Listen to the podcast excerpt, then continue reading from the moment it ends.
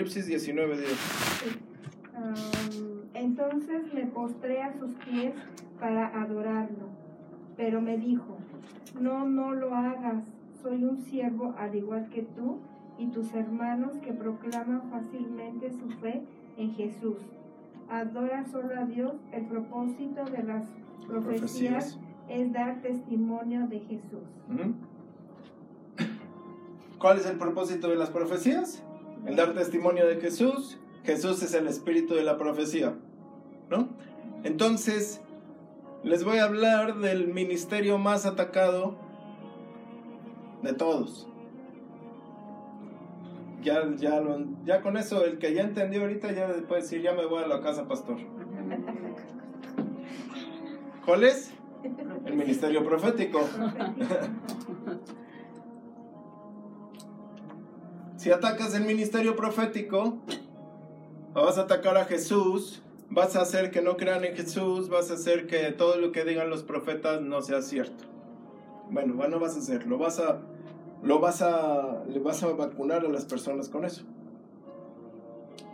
Desde el principio, en Génesis 1, empezamos a ver que Dios todo lo hace a base del poder de la profecía. Génesis 1.3 dijo, que aparezca la luz. Juan 1.1 dice, en el principio era el verbo, el verbo estaba con Dios y el verbo era Dios. Él era con Dios en el principio. En él estaba la luz. O sea que desde el principio la palabra Dios, desde el principio del- de la tierra y desde antes de todo, Juan nos dice que todo por Jesús fue creado. Y que y Génesis nos dice que Él es la luz. Que Él es el árbol de la vida. ¿No?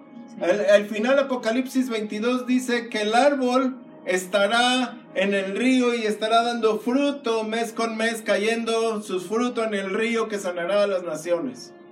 ¿Quién es el árbol? Jesús. Jesús, el árbol de la vida, ¿no? Está ahí una canción de los niños que dice el árbol de la vida es Jesucristo, el árbol de la vida es Jesucristo. Siempre la palabra está profetizando a Jesús. Los judíos si leyeran la Biblia entenderían que es Jesús. Sí. Nada más que no la leen, se las dicen igual que a nosotros nos la decían antes y pues te dicen lo que quieres, por eso es necesario que traigas la Biblia. Yo aquí me invento un verso y a ver si tú lo encuentras. ¿No? Por eso cuando seas cristiano le tienes que aprender a hacer así a tu mano. Todo Génesis 1 nos muestra el poder profético de Dios para crear, para restaurar, para dar vida y para rescatar al hombre del enemigo. Por profecía. Que aparezcan las dos grandes lumbreras. ¿Eso qué es? ¿Dios las hizo? ¿Cómo? Con su declaración.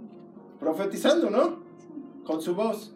Que aparezcan los árboles y que den semilla y que esto y que lo eh, dé fruto la tierra y que de los peces, de la mar salgan los peces y todo. ¿Cómo lo dijo? Profetizando. ¿Sí? Sí, amén. hizo al hombre con barro, sopla y entonces le da la orden, fructifica y multiplícate. ¿Eso qué es? Profetizar. Sí. El hombre peca y dice, te herirá la serpiente eh, en el talón, pero tú la, tú la matarás, ¿no? Tú la aplastarás. ¿Qué está haciendo? Está profetizando. De hecho, a Eva le dice, de tu simiente nacerá. Vamos a leer eso.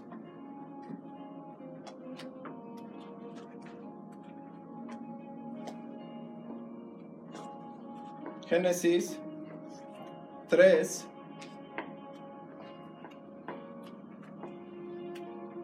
Verso 16. No, verso 15. ¿Cómo dice tu versión, Yoli? Y pondré enemistad entre ti y la mujer, y entre tu simiente y la simiente suya. Esta te herirá en la cabeza, y tú le herirás en el calcañar. Mm. Esa palabra simiente viene de la raíz semen, semilla.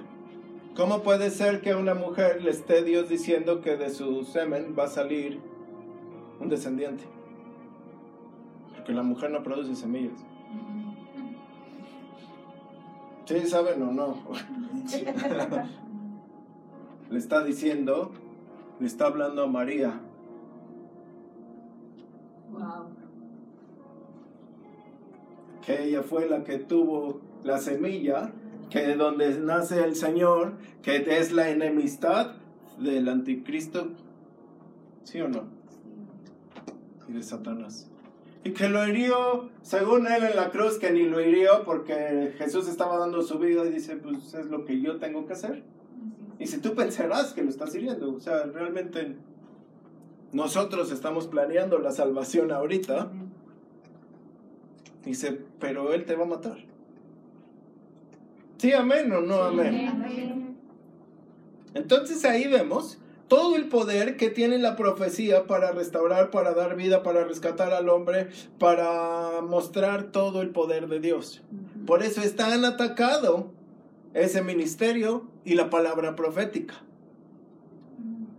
Muchos sinvergüenzas se aprovecharon para estar diciendo pura locura. Igual no pedían dinero ni hacían nada, pero decían pura locura y no, ya viene tu, tu Maserati y ahorita está embarcado en Italia y no sé qué, y las personas pensaban que sí iba a pasar, o, o, que X o Y, o tu esposo, tu matrimonio, tu vida, tu negocio, tu esto, tu el otro.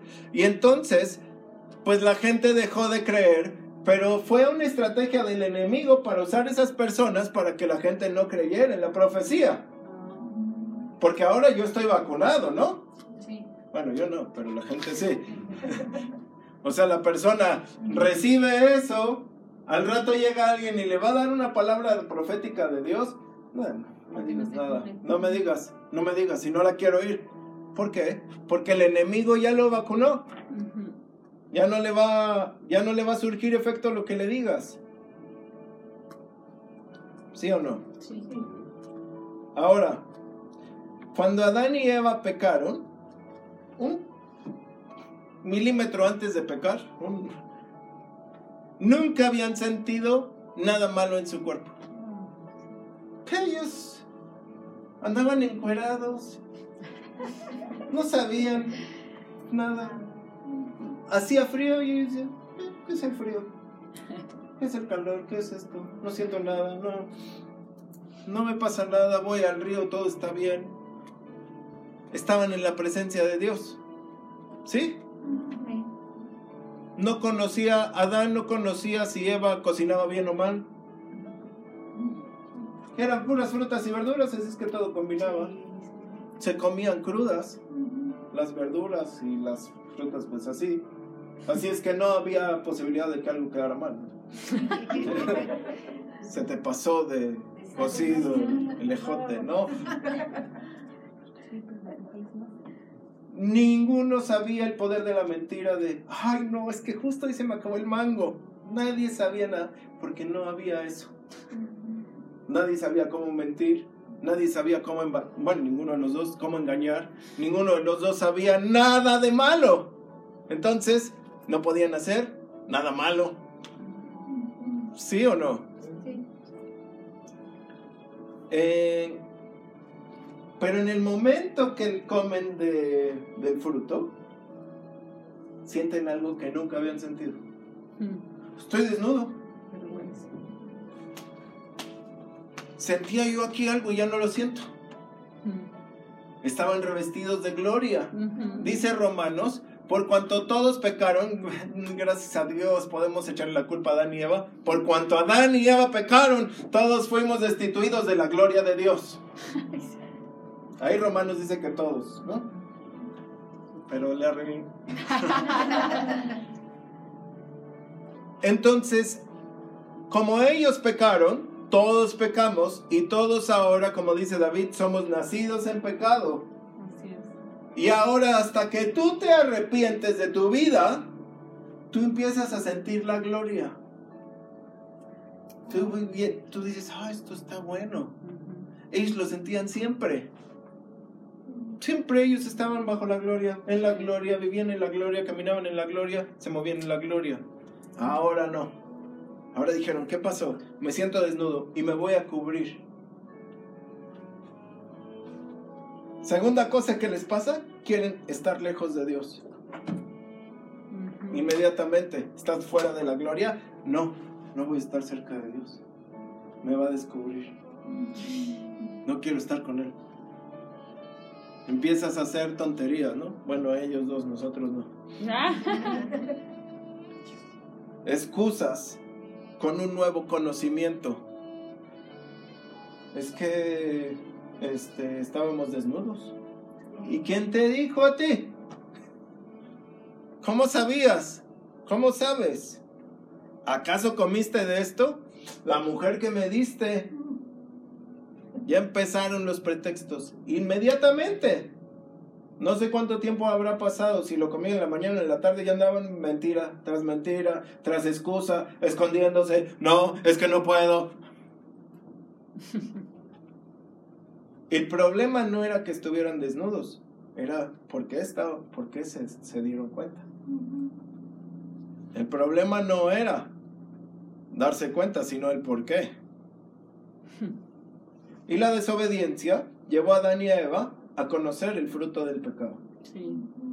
El fruto del Espíritu, amor, paz, paciencia, benignidad, bondad, mansedumbre, dominio propio, fe. El fruto del pecado, mentira. Tú pecas inmediatamente, te, te mientes a ti mismo diciendo que no pecaste. Ah, bueno, es que hice esto porque este, porque pues, tenía que hacerlo, pastor. Ya, ya te estás justificando, es una mentira. Segunda, soledad. Te empiezas a aislar de Dios, te empiezas a aislar de todo, porque no te gusta, porque el pecado te va a llevar a morir solito. Dolor. ¿Qué es lo que Dios le dice? Ahora vas a sufrir el arar la tierra. Antes le hacía así, una semilla y ¡fum! Yo creo que crecía. Ahora te va a producir cardos. Miedo, muerte y desnudez. Estos hombres, Adán y Eva, estaban hechos a imagen y semejanza total de Dios. Tú y yo no. Ellos nacieron adultos. Hmm. Ellos nunca fueron bebés, nunca Dios los les enseñó a caminar, no entendemos eso, entendemos que lo hizo grande, inmediatamente lo pone a trabajar. Lo hace, ponle nombre, labra la tierra, por favor, te quiero haciendo cosas. No dormía hasta que Dios lo puso a soñar. Dice que lo puso en un profundo sueño. Profetizaba, sabía el nombre de los animales y le puso el nombre a los animales. Es decir, vivía a todo Y se la pasaba profetizando. Le puso el nombre a su esposa. Dios no le dijo que le pusiera nombre a su esposa, pero dijo, ay, tú eres Eva. Ya. Como que dijo, tengo que hacer esto. Y no tenían que aceptar a Cristo porque no había pecado en la tierra ni en ellos. Hmm. La tierra, como dice Isaías, estaba llena de la gloria y está llena de la gloria de Dios. Pero ellos la disfrutaban siempre porque no había pecado. Ahora, ¿cómo leímos? Génesis 1 dice, ustedes fructifiquen y multiplíquense. Tengan muchos hijos. Dominen la tierra. ¿Sí? Sí. Ahora, ¿quién así rápido de aquí que me dé una respuesta verdadera? De aquí a mañana, ¿quién puede decirme cómo conseguir un millón de pesos? Pero rápido. Cinco, ¿Cómo? Robando. Robando. no dijo eh, jugando, jugando el pronóstico, ¿no? Contrabando. Contrabando. Narcotráfico. Lavado de dinero. De aquí a mañana. Y, nada de eso es bueno. Estamos No. ¿Por qué? La maldad, ¿tú sabes si hay maldad afuera? Sí. ¿Por qué? Porque está en el corazón. Ahora, si tú, si yo voy a Tepito, ¿encontraré bondad? No. ¿Al Bronx? No. A, a- a- no sé, a... No sé. A algún lugar. ¿No? Tal vez hay lugares donde sí, pero llamémosle así a una tierra como Irak, que tal vez es muy difícil encontrar algo bueno, por así decirlo. Sé que hay buenos, pero tú dices, encuentras, encuentras más maldad. Entonces la maldad se fructificó, ¿no? ¿Sí o no? Cuando Satanás te quiere hacer caer, no te quiere hacer caer, pues nada más para ver, ah, mira, lo tiré. Y ja, ja, ja, se cayó. Volvió a ser el mismo pecadote. No. Ahorita les voy a decir por qué. Cuando Satanás hizo caer a Adán y Eva, él les quitó la palabra de fructificar. Él ya no tenía dominio en esta tierra en ese momento. Necesitaba tomar la palabra de alguien. Y quien la tenía era Eva. Fructifica y multiplícate. Y hoy ves la tierra fructificada de pecado y multiplicada de pecado. ¿Sí o no? A todo mundo se nos ocurren 10 mil maneras de, de sacar dinero hoy, menos de, de hacer lo correcto. Es más rápido hacer lo malo que hacer lo bueno, o más fácil, o, bueno, no- es más grande el camino de la perdición. Está fructificado. ¿No? Entonces Dios le da a Adán una palabra y el diablo dice, yo necesito eso. Yo necesito tu palabra. Y te voy a hacer caer y la vas a perder. Y entonces cae. ¿Y qué pasa? Pierde todo. Dice, ten dominio sobre toda la tierra. Era en general lo que Dios le está diciendo. Y el mismo Satanás le dice a Jesús, póstrate ante mí, que todo esto es mío. Y Jesús le dice, solo a tu Dios adorarás. Él no estaba mintiendo. Recibió la palabra de quien cayó.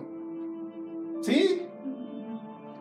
Cuando Satanás te quiere hacer pecar, o está insistiendo, o te quiere hacer caer en pecado, o que caigas o que desistas, lo que realmente está haciendo es quitarte tu palabra.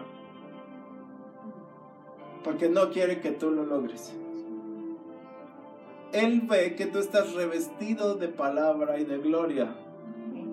Así es que cuando Él viene, es para que esa palabra se te caiga a ti y se la lleve Él. Es en serio. Porque tú estás alterando el reino de las tinieblas en algunos.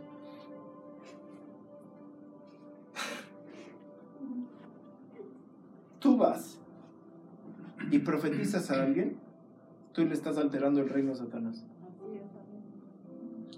Entonces, si dice, está vestida de profecía, está vestida de palabra, está vestido de, de X, Y, bendición, a mí no me conviene. Entonces, mejor voy a hacer que peque. Y así le quito la palabra.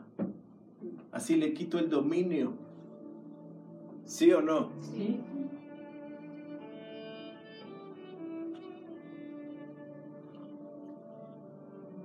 Vean cómo ellos, cómo ellos fructificaban, cómo ellos eh, pro- profetizaban.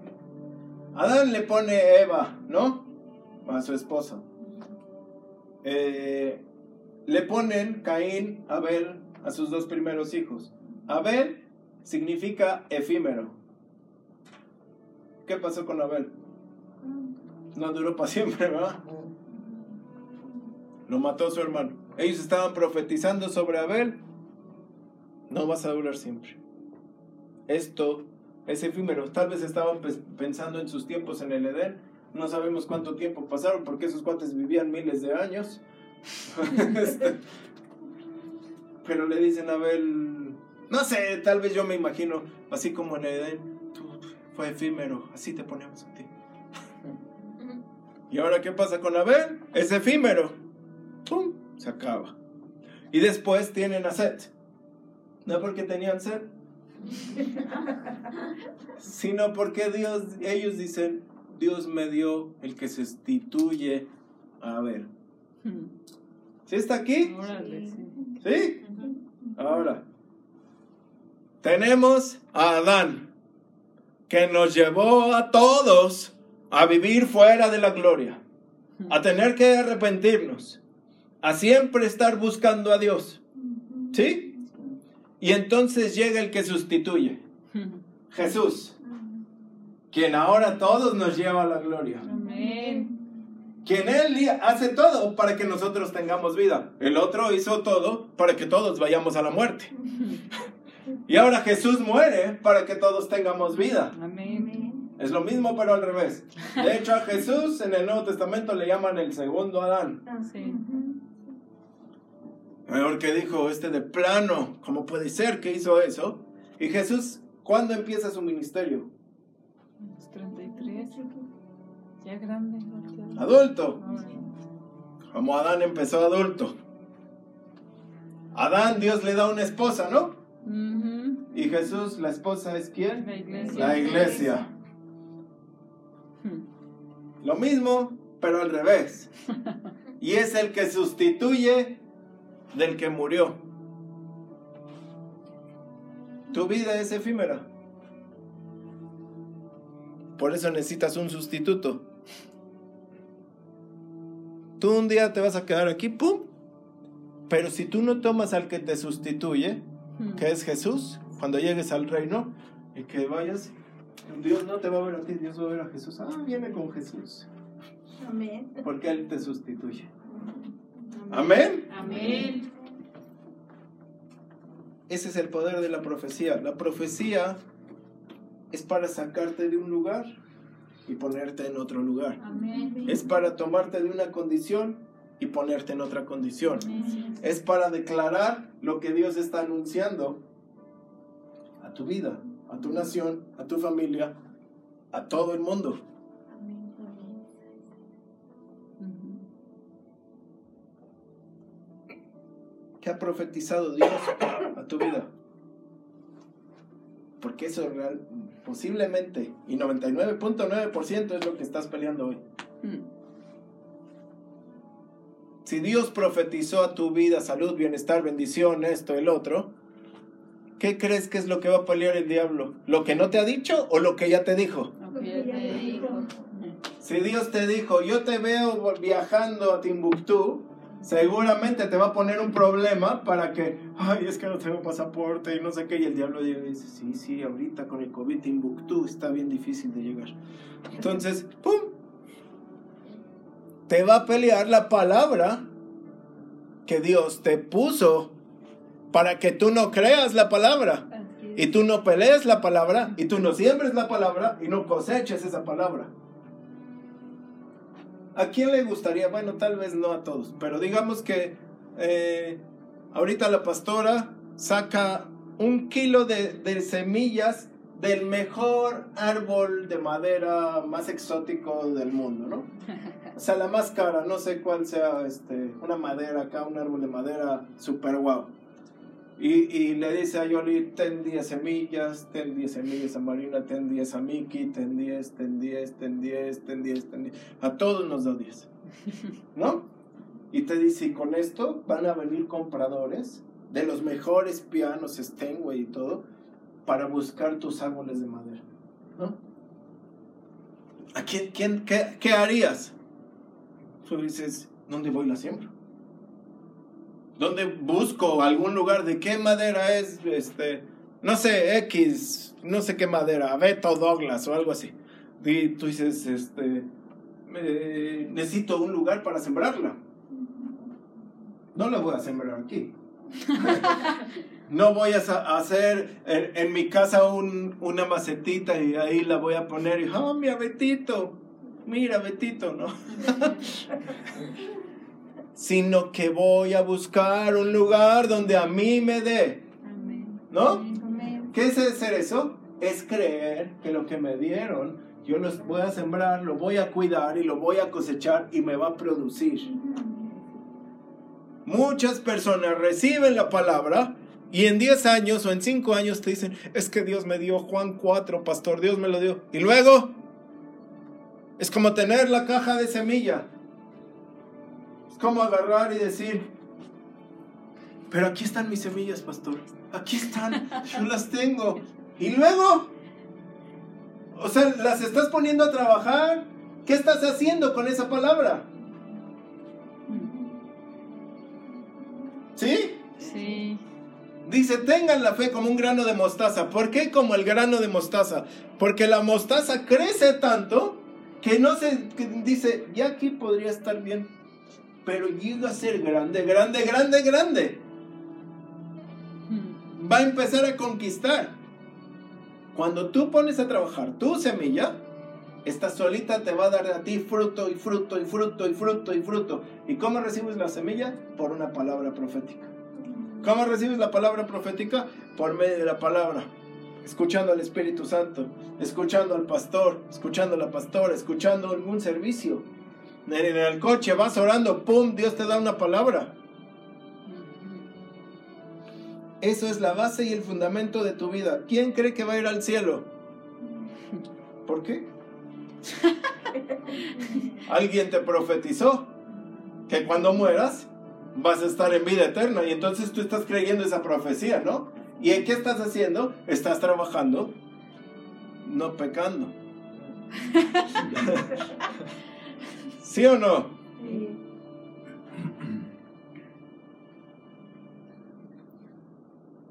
En una sola palabra, una sola, tiene la capacidad de alterar toda tu vida.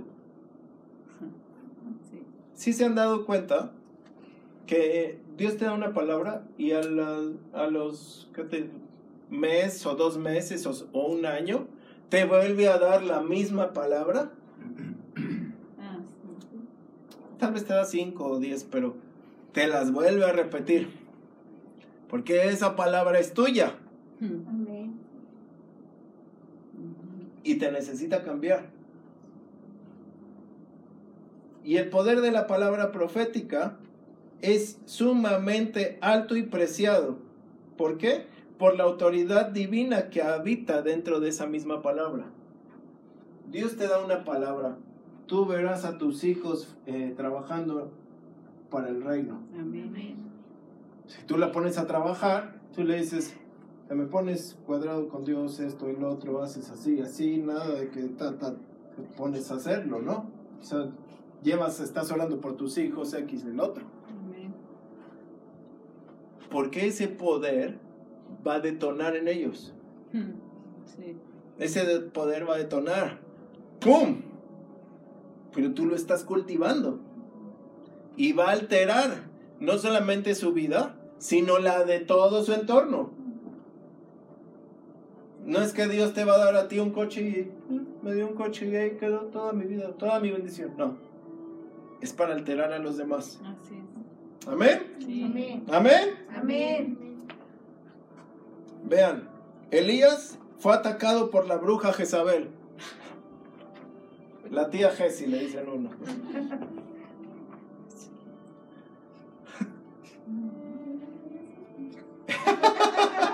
Elías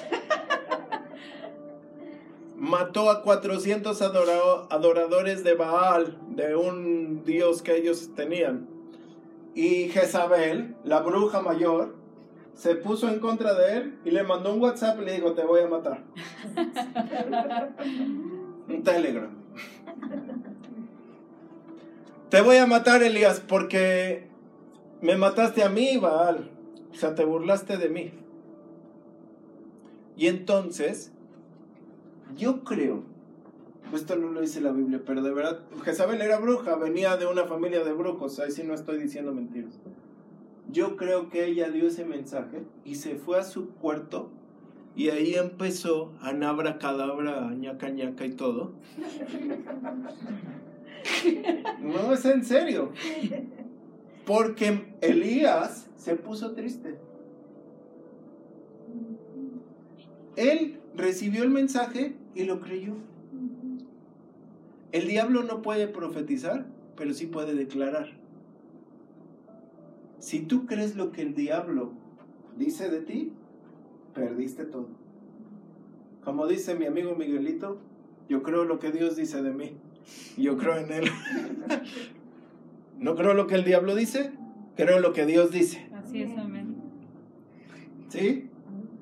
Elías creyó en la palabra, creyó en el decreto que Jezabel dijo, y aunque Dios salvó a Elías, esa misma palabra la cargó y se la pasó a, su seguidor Juan, al que lo confundían con quién. Eliseo. Con él- con Elías. Y Juan sí le cortaron la cabeza, como se le había profetizado a Elías. Es decir, el poder de una palabra decretada por el enemigo para tu vida tiene poder si tú la crees. No te he dicho que si crees, todo es posible. Al que cree todo es posible. O sea, si crees para lo malo también. Todos pensaban que todo para lo bueno, ¿no? No. Si crees para lo malo, seguramente algo malo te va a pasar. Claro. Porque el enemigo dice, este ya creyó. Para, me creyó a mí, pues, al diablo. Bueno, a mí no. a él. Y entonces ahí va a atacar, atacar. ¿No está profetizando una cosa adivina? ¿Adivina el futuro? ¿Sabe el presente? Y sabe el pasado. Tú vas con los brujos. Ah, veo que tu abuela era changriquiqui, no sé qué, esto lo otro. Y sí, no sé qué. Y tú, tú, ah, sí, sí. Pues sí, porque está en el pasado. Así es. Y veo que hoy vienes de puntitos blancos. Ah, sí, sí, ¿no? Está en el presente. Porque está ahorita. Pero el futuro te dicen, tienes dos opciones. Puedes escoger a Juan Gabriel o puedes escoger a Nicolás. Y porque si escoges a él, no sé qué, y están adivinando. Sí. En la profecía no. En la profecía decimos, ah, tu abuelita Changriquiqui, ella fue la que empezó la maldición. y hoy la quitamos. Amén. El otro nada más te dice lo que pasó, lo que él era. Era muy buena, Changrila. En la profecía quitamos el pasado. Alteramos el presente y te decimos el futuro. Qué gran diferencia, ¿no? Sí. Por eso es tan atacado, porque como el enemigo va a querer que te digan lo que viene si te, te quita el pasado. Así es. Yujú.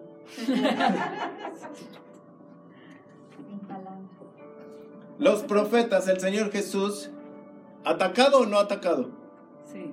atacadísimo.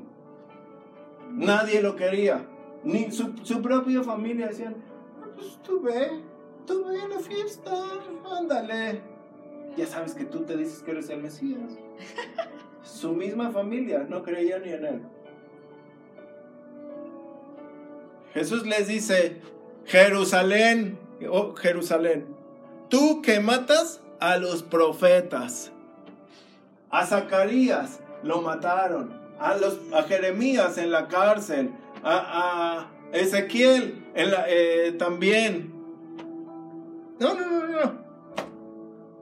Abel, el primer profeta, ya declarado como profeta, fue el que mató el cordero y Dios dijo, ah, ese olor es grato. Estaba profetizando.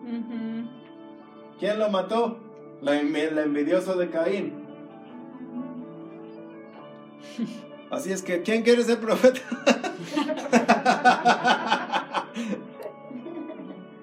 Ahora, el enemigo, si tu ministerio se mueve en sanidad, ¿qué va a hacer el diablo? Atacarte con personas o con tu mente cuando alguien no se sane. Ah, sí. La señora este, incredulina, ¿no? Enferma de, de chamboriqui agudo. Horas por la persona. ¿Qué le pasa hoy? Así se llama. ¿Verdad que se llama el chamboriqui? No. La incredulidad, ay, no, no sé si pase, no, pero yo creo. No va a pasar. Por más fe que ni Jesús podía hacerlo. Pero va el cuate, pum, ora por la persona. ¿Qué creen? No va a pasar porque Incredulina no dejó que pasara el milagro. Aunque el cuate estuviera más ungido que, el, que todo, no va a pasar. El diablo llega y dice, tú no tienes el ministerio de sanidad. Tú no lo tienes. Una vez sí se sanaron, o sea, no te lo niego, pero no lo tienes. Y entonces cuando llegue alguien con mucha fe, ¿qué va a hacer el cuate acá? A ver, tú ora por él. Porque a mí ya no se me sanan. Si él creyó eso. ¿Te acuerdas con Al? Estábamos comiendo con, con Al, el, el, el americano y su esposa. Y él está en, en, silla de ruedas porque tiene lastimada la espalda. No me acuerdo qué exactamente tiene, pero se lastimó la espalda. Llena, tiene cuatro años, sí es un cuate como este vuelo, grandote. Y pues si se para, le duele súper fuerte que dice, me tengo que sentar ya. Y aparte tiene artritis en esta parte de la cadera. O sea, bueno. Y comiendo me dice, no, pues como que ora por mí. Y decía dentro de mí, ¿y qué hago, Dios? ¿Oro o no oro? Y le dije, bueno, si tú crees, yo creo.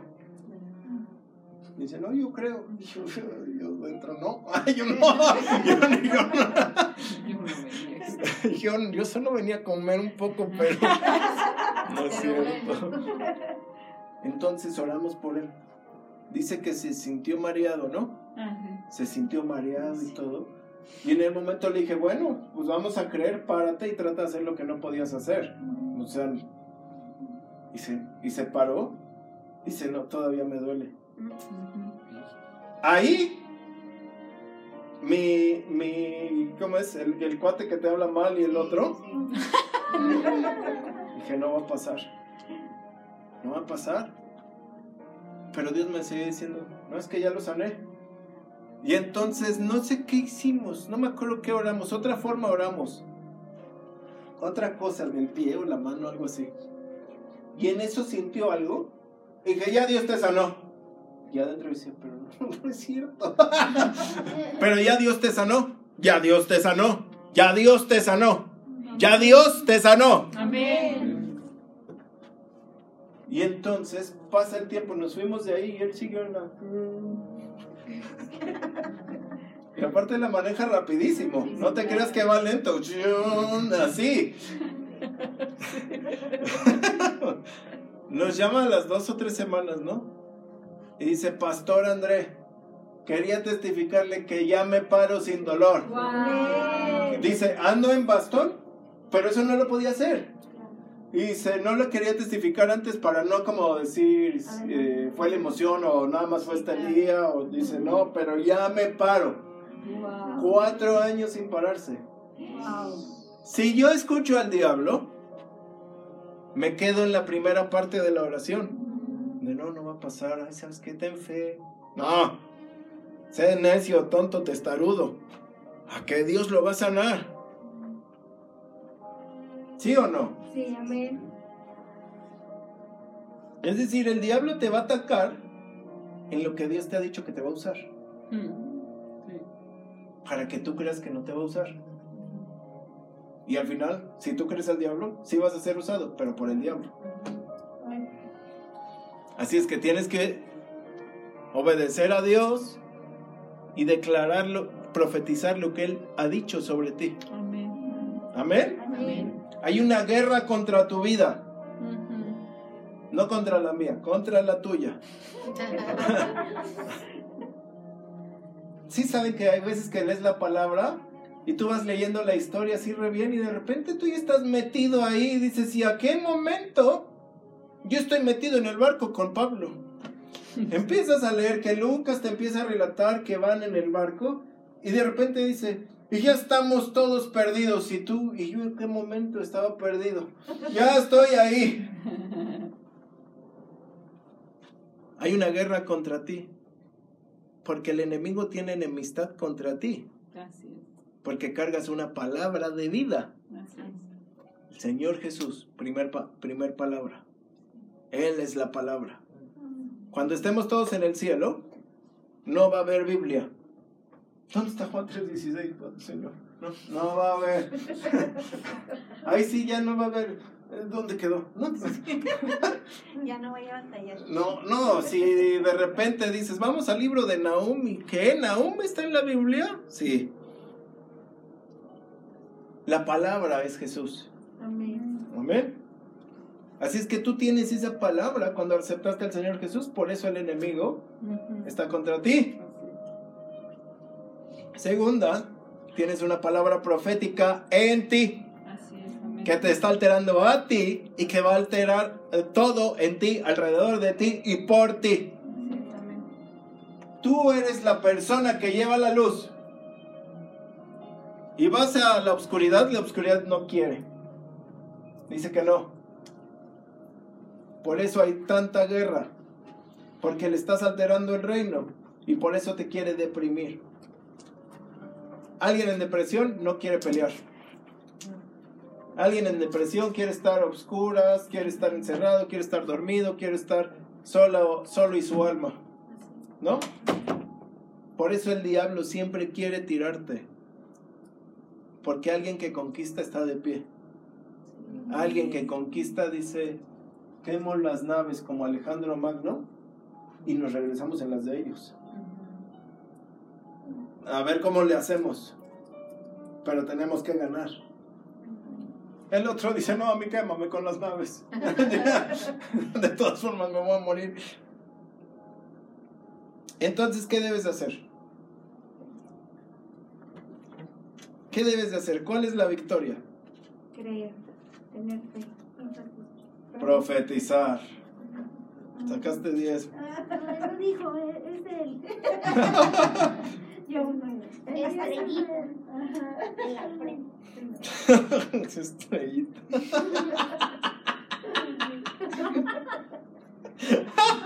Ay, no. Eso salió peor de lo que se oyó. Ezequiel 37 dice, verso 4. Luego me dijo que hablara a los huesos y les dijera, oh huesos secos, escuchen palabras del Señor, quien dice, yo los haré revivir y respirar de nuevo, volveré a colocar músculos y tendones sobre ustedes y los cubriré con piel. Pondré aliento en ustedes y volverán a respirar y vivir y sabrán que yo soy el Señor.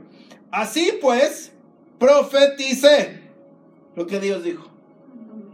Tal como él me mandó hacerlo y repentinamente hubo un ruido de agitación por todo el valle y los huesos de cada uno se juntaron y se unieron tal como antes. Dios te da una palabra y entonces tú estás soltando siempre esa palabra. Ah, no, es que Dios me dijo. Es que Dios me dijo. Es que esto va a pasar. Es que esto viene. Es que vamos a salir. Eh, o es que vamos a entrar. O es que tenemos que volar. O tenemos que quedarnos. Pero Dios me dijo. Dios me dio tal verso y de ahí no me vas a sacar. Dios me dijo que me voy a multiplicar, que me voy a fructificar, que de esto así va a pasar. ¿Qué estás haciendo? Estás hablando lo que Dios te habló a ti. Y eso tiene poder. ¿Has visto cómo las personas, nosotros no, pero, o tal vez antes, le decían a sus hijos de cosas malas? Ah, tú eres un bueno para nada, eres un vago, eres esto, eres lo peor del mundo, no sé qué tal. ¿Qué pasaba con los hijos? ¿Con las hijas? Era un bueno para nada, vago, esto, el otro, ¿no? Y era sin poder. Lo decían sin el poder. Ahora tú tienes el poder. Ahora tú lo tienes. Ahora la palabra que tú sueltes tiene el poder de alterar a todos. Si lo usas para mal o si lo usas para bien. Pero hay que usarlo para bien. Como dice mi amigo Cash, hablaré palabras de vida y no de muerte. De bendición, no de maldición. Porque en mi boca hay un milagro. Si tú estás declarando bendición sobre tu vida, sobre los demás, estás profetizando, si estás agarrando la palabra de Dios, que es la herramienta profética número uno, ¿qué va a decir el diablo? Por eso es tan atacado el ministerio profético. Tú los vas a ver y tú te vas a ver a ti. Todos los que ataquen la prosperidad, la profecía, la sanidad y todo, se las van a ver con Dios. Ya los quiero ver diciéndole al Señor Jesús, no, no bajes con la ciudad de Jerusalén toda de oro, eso no es de Dios. toda la ciudad mide kilómetros y kilómetros de puro oro macizo. A ver qué dicen de la prosperidad. Hazla con pajita, hazla con, or- con maderita, no quiero el oro. Allá arriba, ay, sí, sí, yo lo quería. Ah. ¿O qué van a decir cuando se te profetice que vas a esto y el otro? Es que, ah, no, es que es porque tú te esforzaste. No, aquí no es por méritos, es porque Dios te dijo. Todo lo que tienes, el enemigo no quiere que lo veas. Porque ya lo tienes. Oye, que Dios te dé ojos para que veas todo lo que tienes. Amén. Que Dios quite todo tu dolor. Todo, Amén. para siempre. Amén. Que se acomode ahí. Se desinflama hoy en el nombre de Jesús. Amén. Caléndula del cielo, Amén. en el nombre de Jesús. Las sanidades son proféticas. Impondrán las manos sobre los enfermos. Ese es un acto profético. Es un acto profético. Entonces que no oren por sanidades los que no creen en la profecía.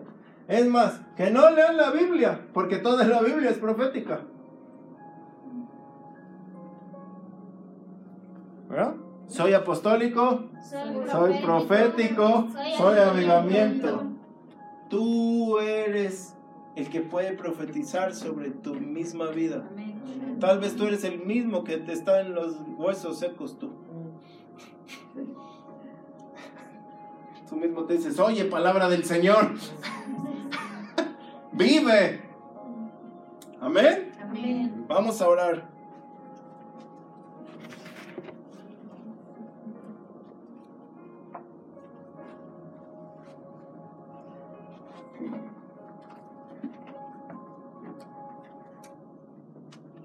Las cosas se pusieron mal en Éxodo 33. Dios dijo, yo no voy a ir con este pueblo porque habían, habían, estaban en idolatría. Y el pueblo se vistió de luto. ¿Saben qué es que Dios no vaya con nosotros? Si Dios no va contigo, eres un barco a la deriva en medio de la tormenta, como está viviendo la tierra hoy. Pero ellos empezaron a orar, levantaron la tienda que se llamó la tienda de la búsqueda de Dios o el tabernáculo de Dios. Y en todas las casas, todos, es una nación predicador, venta, desespérate. Y me busca quién va a ir conmigo. Y el Señor le dice, mi presencia irá contigo y te daré descanso. Aleluya. Señor, Señor, hoy en el nombre de Jesús, vamos a profetizar lo que tú estás diciendo a nuestra vida. algo fresco y diferente Así como lo hizo Ezequiel. suceder. Es el fuego de tu gloria. Así como lo hizo Ezequiel. En el nombre de Cristo Jesús. Algo fresco y diferente está a punto de suceder. Mm. Es el fuego de su gloria cayendo en este lugar. Eleva hasta el cielo. Me elevas del cielo y con él una fresca La fresca unción va a caer.